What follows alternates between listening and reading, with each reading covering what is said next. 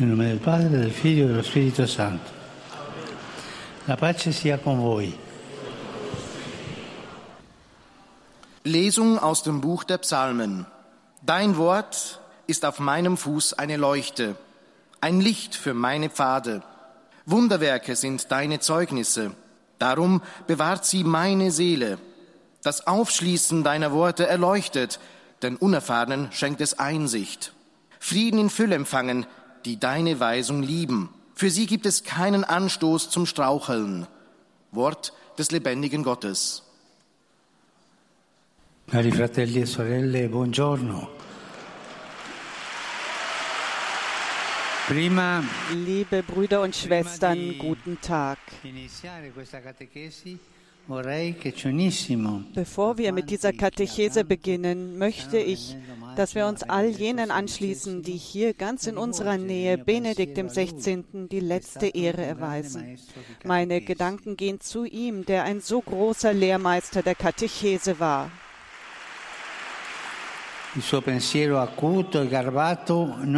Sein scharfes und feinfühliges Denken war nicht selbstbezogen, sondern kirchlich, weil er uns immer der Begegnung mit Jesus zuführen wollte. Der auferstandene und gekreuzigte Jesus, der lebendige Christus und unser Herr, war das Ziel, zu dem uns Papst Benedikt geführt hat, indem er uns an die Hand nahm. Er möge uns helfen, in Christus die Freude des Glaubens und die Hoffnung des Lebens wiederzuentdecken. Mit dieser Katechese beenden wir den Zyklus zum Thema Unterscheidung und wir tun dies, indem wir unsere Ausführungen über die Hilfsmittel abschließen, die für die Unterscheidung hilfreich sein können und müssen.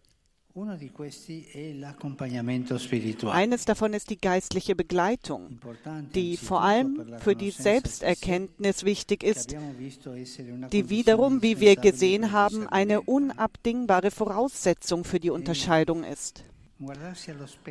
Und sich im Spiegel anzuschauen, ganz allein, das hilft nicht immer, denn einer kann sich das Bild einbilden, aber sich im Spiegel mit, dem, mit der Hilfe von jemand anderem anzuschauen, das hilft sehr, denn der andere sagt dir die Wahrheit, wenn er wahrhaftig ist. Und so hilft er dir. Die Gnade Gottes in uns wirkt sich immer auf unser Wesen aus. Denkt man an ein Gleichnis im Evangelium, so kann man die Gnade mit der guten Saat und unser Wesen mit dem Boden vergleichen. Wichtig ist vor allem, dass wir uns selbst zu erkennen geben, ohne Furcht davor, unsere zerbrechliche Seite zu zeigen, unsere Schwächen und unsere Verletzlichkeit, die Angst, beurteilt zu werden, sich zu erkennen geben, sich zu erkennen zu geben einer Person, die uns in unserem Lebensweg begleitet. Jemand, der uns begleitet. Denn in Wahrheit ist unsere Zerbrechlichkeit unser wahrer Reichtum.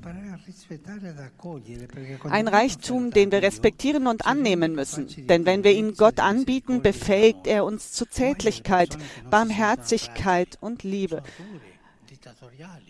Schlimm die Menschen, die sich nicht zerbrechlich fühlen. Sie sind hart und autoritär. Hingegen die Menschen, die demütigen Menschen, die ihre eigenen Schwächen anerkennen, sind verständnisvoller mit anderen. Und ich würde wagen zu sagen, das macht uns menschlich. Es ist kein Zufall, dass die erste der drei Versuchungen Jesu in der Wüste, die, die mit dem Hunger zu tun hat, versucht uns unserer Zerbrechlichkeit zu berauben, indem sie uns als ein indem sie sie uns als ein Übel präsentiert, das es loszuwerden gilt, als ein Hindernis dabei, Gott ähnlich zu sein. In Wahrheit aber ist sie unser kostbarster Schatz. Um uns ihm ähnlich machen zu können, hat Gott nämlich unsere Schwäche in allem mit uns teilen wollen. Schauen wir mal die Krippe an. Gott kommt in einer men großen menschlichen Zerbrechlichkeit. Gott hat diese Zerbrechlichkeit mit uns geteilt. Und wenn sie von der Fügsamkeit gegenüber dem Heiligen Geist getragen ist, hilft die geistliche Begleitung, auch schwere Missverständnisse in unserer Selbsteinschätzung und unserer Beziehung zum Herrn aufzudecken. Das Evangelium legt uns verschiedene Beispiele für klärende und befreiende Gespräche vor, die Jesus geführt hat. Denken wir nur an die Samariterin. Wir lesen es und wir lesen es immer wieder. Und da ist immer diese Weisheit und Zärtlichkeit Jesu. Oder denken wir an Zachäus, an die Sünderin, an Nikodemus, an die Emmaus-Jünger. Sich dem Herrn anzunähern, Menschen, die Jesus wirklich begegnen und keine Angst haben, ihm ihr Herz zu öffnen und ihre Schwäche zu zeigen. Denn so machen sie die Erfahrung der Vergebung und des Heils.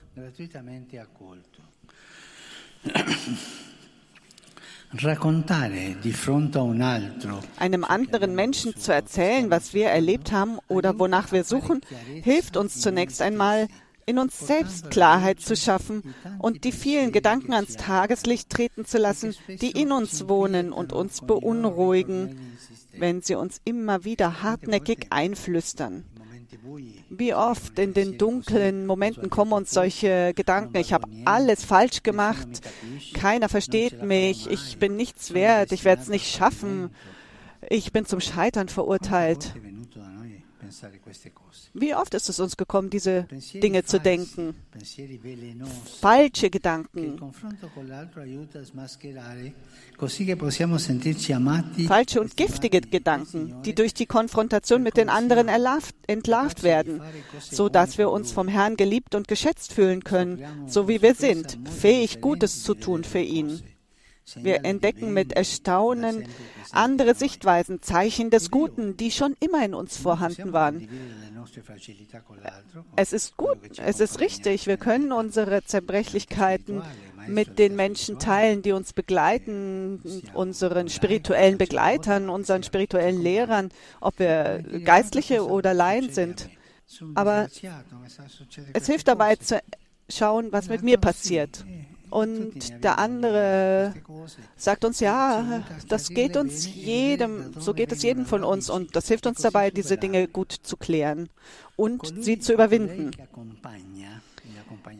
Der oder die geistliche Begleiterin tritt nicht an die Stelle des Herrn.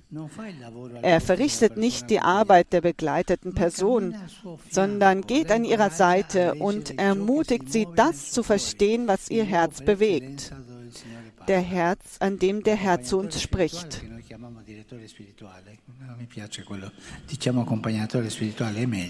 Besser geistlicher Begleiter als geistlicher Direktor oder Meister. Und der sagt uns, schau mal hier, schau mal da. Er zieht unsere Aufmerksamkeit auf Dinge, die wir vielleicht nicht gesehen hätten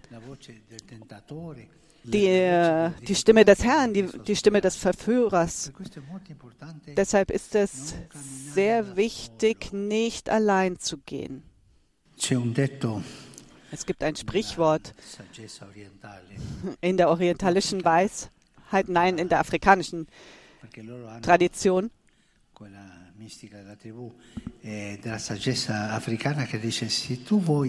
Und sie haben diese afrikanische Weisheit.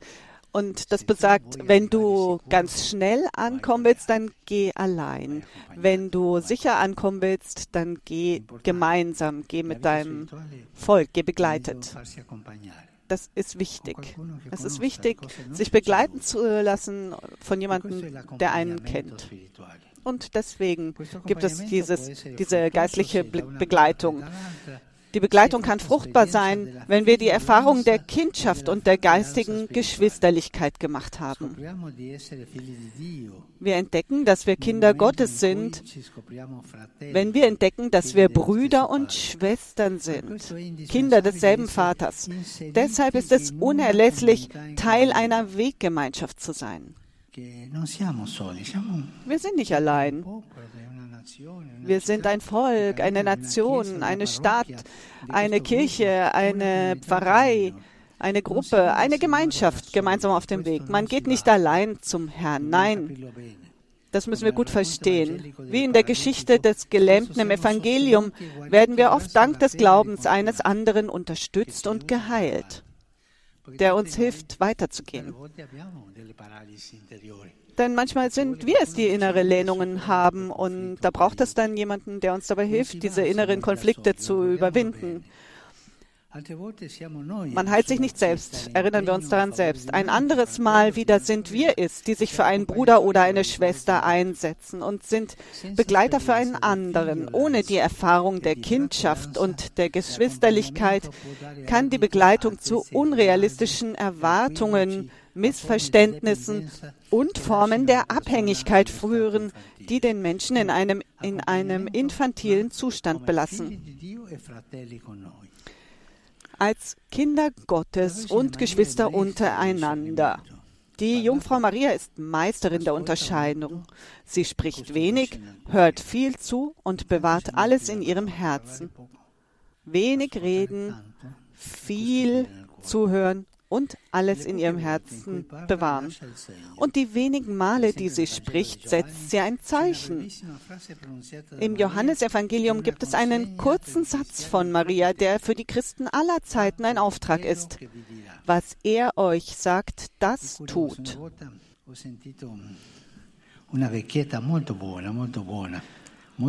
Ich, ich habe mal eine, eine ältere Frau gehört, sehr sehr gläubig und sehr einfach. Sie hat nicht Theologie studiert. Und sie hat gesagt, und wissen Sie, was die Madonna immer für eine, äh, eine Geste macht? Und äh, ich habe gesagt, naja, ich äh, weiß nicht, sie, sie empfängt. Nein, äh, hat mir die ältere Dame gesagt, sie hat woanders hingezeigt und gesagt, die Madonna zeigt immer auf Jesus. Tut, was er euch sagt, das tut. Maria weiß, dass der Herr zu den Herzen der Menschen spricht und sie bittet uns, dieses Wort in Taten und Entscheidungen umzusetzen. Sie wusste dies mehr als jeder andere und tatsächlich ist sie in den entscheidenden Momenten des Lebens Jesu präsent, vor allem in der Stunde seines Todes am Kreuz. Liebe Brüder und Schwestern, wir beenden diese Katechese über die Unterscheidung. Unterscheidungskraft ist eine Kunst, eine Kunst, die man lernen kann und die ihre eigenen Regeln hat. Wenn sie gut gelernt wird, macht sie eine geistliche Erfahrung möglich, die immer schöner und ordentlicher wird. Das Unterscheidungsvermögen ist vor allem ein Geschenk Gottes, um das man immer bitten muss, ohne sich zum Experten aufzuschwingen, der sich selbst genügt. Man muss unterscheiden in den Momenten, man muss darum bitten, um die Unterscheidungsskript. Und gib mir eine Person, die mir dabei hilft, hilft zu unterscheiden. Die Stimme des Herrn gibt sich immer zu erkennen. Sie hat einen einzigartigen Stil. Es ist eine Stimme, die beruhigt, ermutigt und Trost spendet in der Not. Das Evangelium erinnert uns immer wieder daran. Fürchte dich nicht, sagt der Engel zu Maria. So schön diese Worte. Fürchte dich nicht. Das ist wirklich der Stil des Herrn. Fürchtet euch nicht. Das sagt der Herr auch heute zu uns. Wenn wir seinem Wort vertrauen, werden wir das Spiel des Lebens gut spielen und anderen helfen können. Wie der Psalm sagt, ist sein Wort unserem eine Leuchte, ein Licht für unsere Pfade. Heiliger Vater, die Gläubigen deutscher Sprache möchten Ihnen ihre herzliche Zuneigung und aufrichtige Verbundenheit bekunden und versichern Sie zugleich Ihres Gebets in Ihren Anliegen, Ihres universalen apostolischen Dienstes. Zum Schluss dieser Audienz singen wir gemeinsam das Vaterunser in lateinischer Sprache. Danach wird der Heilige Vater den apostolischen Segen erteilen. Gern schließt er darin ihre Angehörigen ein, besonders die Kinder die älteren Menschen und die Leidenden. Er segnet auch die Rosenkränze und die übrigen Andachtsgegenstände, die Sie dafür mitgebracht haben. Es folgt nun eine Zusammenfassung der Katechese des Heiligen Vaters in deutscher Sprache. Liebe Brüder und Schwestern, eine Voraussetzung geistlicher Unterscheidung ist eine gute Selbsterkenntnis und zu dieser gelangt man leichter und sicherer mit Hilfe eines erfahrenen geistlichen Begleiters, mit dem man vertrauensvoll über das eigene Leben sprechen kann, auch über die eigenen Unzulänglichkeiten und Schwächen. Diese erweisen sich mitunter als sehr wertvoll, denn ehrlich vor Gott gebracht können sie zum Anlass werden, den göttlichen Weg der Barmherzigkeit und Liebe einzuschlagen. Denken wir an die Samariterin am Jakobsbrunnen, an Zachäus, an die Sünderin, an Nikodemus und an viele andere Gestalten im Evangelium. Da, wo Menschen Jesus wirklich begegnen und keine Angst haben, ihm ihr Herz zu öffnen und ihre Schwäche zu zeigen, machen sie die Erfahrung der Vergebung und des Heils. Ein guter geistlicher Begleiter führt den Menschen zu einer solchen Begegnung mit Jesus, indem er dazu ermutigt, im eigenen Herzen zu lesen, falsche Gedanken aufzudecken, die Zeichen des Guten zu sehen und sich auf neue Perspektiven und Sichtweisen einzulassen. Niemand kann allein zu Gott gelangen. Glaube ist immer eine Weggemeinschaft von Brüdern und Schwestern, die sich als Kinder des einen Vaters erleben. Der Heilige Vater richtet nun einen kurzen Gruß auf Italienisch an die deutschsprachigen Gläubigen. Cari pellegrini di lingua tedesca, con le parole del nostro caro defunto Benedetto XVI voglio ricordarvi chi crede non è mai solo che ha Dio come Padre a molti fratelli e sorelle. In questi giorni sperimentiamo in modo particolare quanto questa comunità di fede sia universale e che non finisce neanche con la morte. Dio vi benedica.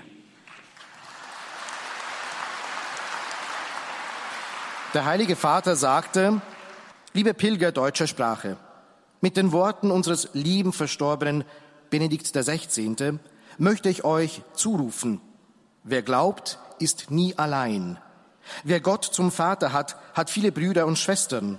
In diesen Tagen erleben wir in besonderer Weise, wie umfassend diese Weggemeinschaft des Glaubens ist und dass sie auch mit dem Tod nicht endet. Gott segne und beschütze euch.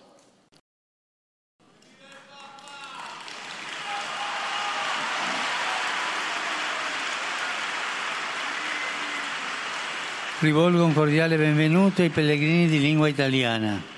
Particolari saluti partecipanti al congresso dell'Associazione Maestri Cattolici. Cari fratelli e In seinen Grüßen an die Italiener grüßt Franziskus besonders die Teilnehmer am Kongress katholischer Lehrer und hebt hervor, dass die Schüler in ihnen Zeugen der Wahrheit, Hoffnung und Zärtlichkeit sehen müssen. Er denkt auch, wie üblich, besonders an die Jungen, die Alten, die Kranken und an die Brautpaare, an die Frischvermählten. Er weist äh, auf das Hochfest Epiphanie an diesem Freitag hin. a perseverare nella vicinanza affettuosa e solidale und er denkt auch bei dieser Generalaudienz an das gemarterte ukrainische Volk und bittet um Nähe und Solidarität. Er hofft auf Frieden und fordert dazu auf, dass wir uns nicht ermüden dürfen, für den Frieden zu bieten.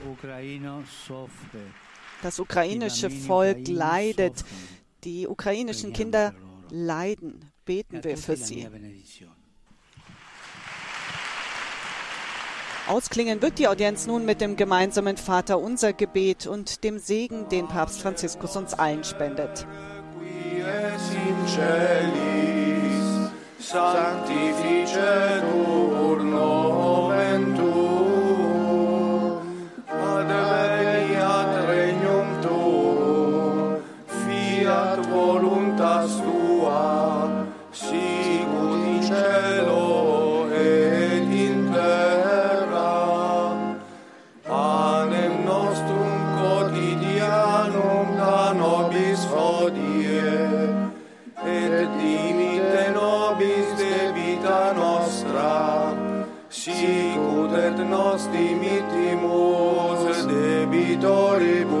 nostris, et ne nos inducas in tentatione, sed libera nos a malo. Domino hobiscum. Et cum spiritu tuo. Sit nomen Domini benedictum. Ex hoc nunc et usque in saeculum. Aiuterium nostrum in nomine Domini. Qui fecit celum et terram. Benedicat vos omnipotens Deus, Pater et Filius et Spiritus. Amen.